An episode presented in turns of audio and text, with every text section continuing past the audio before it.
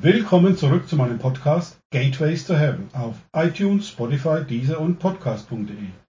Mein Name ist Markus Herbert und mein Thema heute ist Der Kampf beginnt. Gelegenheit für Esther. Die Bühne ist bereit für den Showdown.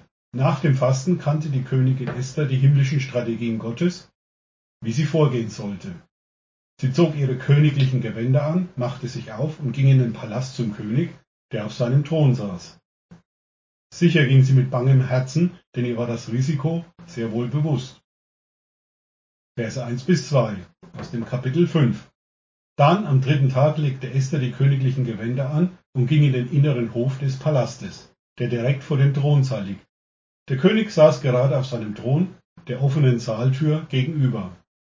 Da sah er auf einmal Königin Esther im Hof stehen. Aber sie fand seine Gunst, und er streckte ihr das goldene Zepter entgegen, das er in der Hand hielt. Esther trat heran und berührte die Spitze des Zepters. Der wichtigste, der erste Schritt war getan. Ohne den ersten Schritt zu gehen, wirst du niemals am Ziel ankommen. Gott hatte Esther Gunst beim König geschenkt. Nach einem Monat Trennung wahrlich keine Selbstverständlichkeit. In der Bibel weist ein goldenes Zepter auf die Regierungsgewalt und das Hoheitsrecht hin, das die Person innehat, die dieses Zepter besitzt. Im Fall von König Xerxes steht das Zepter für Leben oder Tod, das in seiner Hand liegt.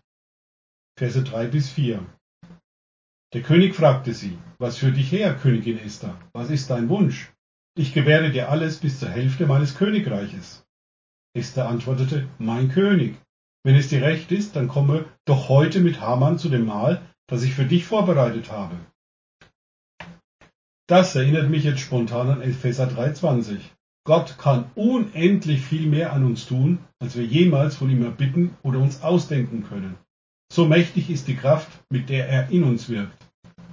Esther wollte erstmal nur nicht umgebracht werden, da sie ohne Aufforderung des Königs vor seinem Thron erschien. Stattdessen bietet der König ihr bis zur Hälfte seines Königreiches an.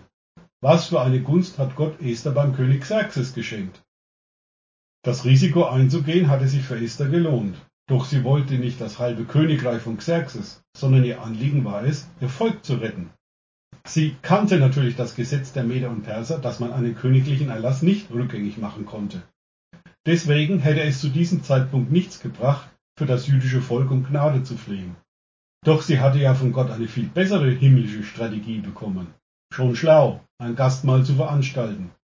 Der König war ja dafür bekannt, gerne Wein zu trinken und gut zu speisen.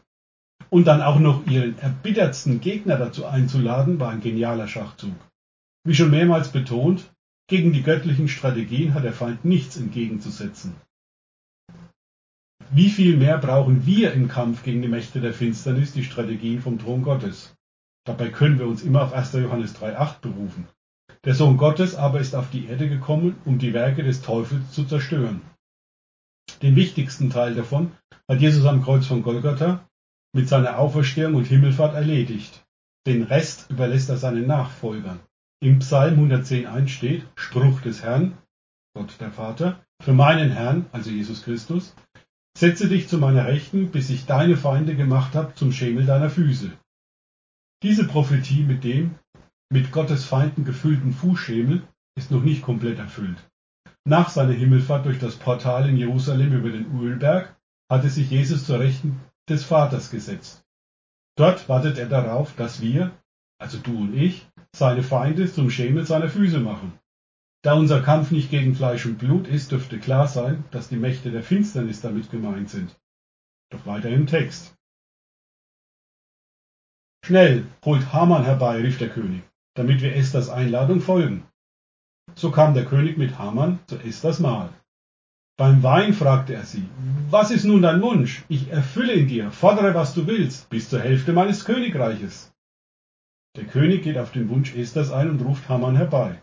Beide folgen der Einladung Esthers zu dem Mahl. Haman ahnt weder etwas davon, dass Königin Esther zu dem Volk gehört, das er umbringen lassen will, noch von der Ernte seiner üblen Saat, die er in Kürze ernten wird. Verse 7 bis 8. Esther antwortete, ich habe eine große Bitte.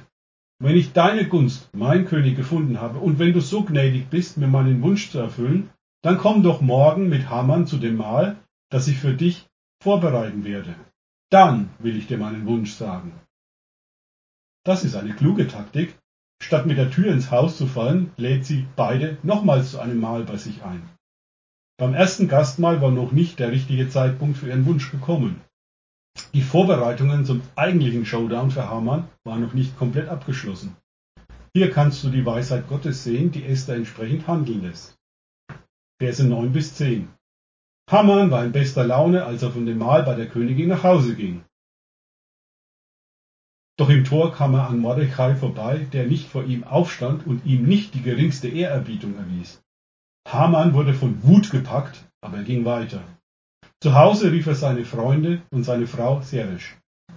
Mit der guten Laune von Haman war schnell vorbei, als sich Mordechai immer noch hartnäckig weigerte, sich vor ihm niederzuwerfen. Interessanterweise geschah diese Begegnung im Tor. Normalerweise wurde in einem Tor, in diesem Fall wahrscheinlich ein Tor des Palastes, Gericht gehalten. Ein versteckter, dezenter Hinweis auf das Gericht Gottes, das Haman in Kürze treffen würde. Verse 11 bis 12. Er, also Haman, prahlte vor ihnen mit seinem Reichtum und der großen Zahl seiner Söhne und strich voll Stolz heraus, wie der Königin ausgezeichnet und über alle anderen Fürsten und Minister gestellt habe. Und die Königin Esther, fuhr er fort, hat zu dem Mahl, das sie veranstaltet hat, außer dem König nur noch mich eingeladen, und auch morgen soll ich zusammen mit dem König bei ihr essen. Wie sagt die Bibel in den Sprüchen 16, 18 sehr treffend, wer zugrunde gehen soll, der wird zuvor stolz, und Hochmut kommt vor dem Fall. Bingo! Trefferquote 100% für diese Prophetie. Was für eine Fehleinschätzung von Hamann, warum die Königin nur ihn und den König zu dem Mahl eingeladen hatte.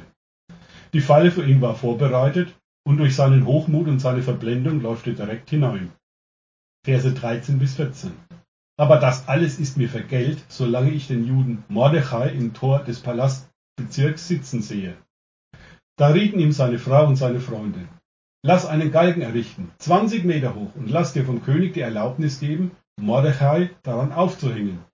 Danach kannst du unbeschwert mit dem König zum festlichen Mahl gehen. Haman fand den Vorschlag ausgezeichnet und gab sofort Befehl, den Galgen aufzurichten. Das ist an Bosheit nur schwer zu überbieten. Nicht nur, dass er einen Genozid am jüdischen Volk angezettelt hatte, jetzt wollte er Mordechai auch noch zur Schau stellen und ihn an einem Galgen aufhängen lassen. Dumm gelaufen, denn statt Mordechai würde er schon am nächsten Tag an diesen Galgen hängen. Danke fürs Zuhören. Denkt bitte immer daran. Kenne ich es oder kann ich es? Im Sinne von erlebe ich es. Erst sich auf Gott und Begegnungen mit ihm einlassen, bringt Leben. Gott segne euch und wir hören uns wieder.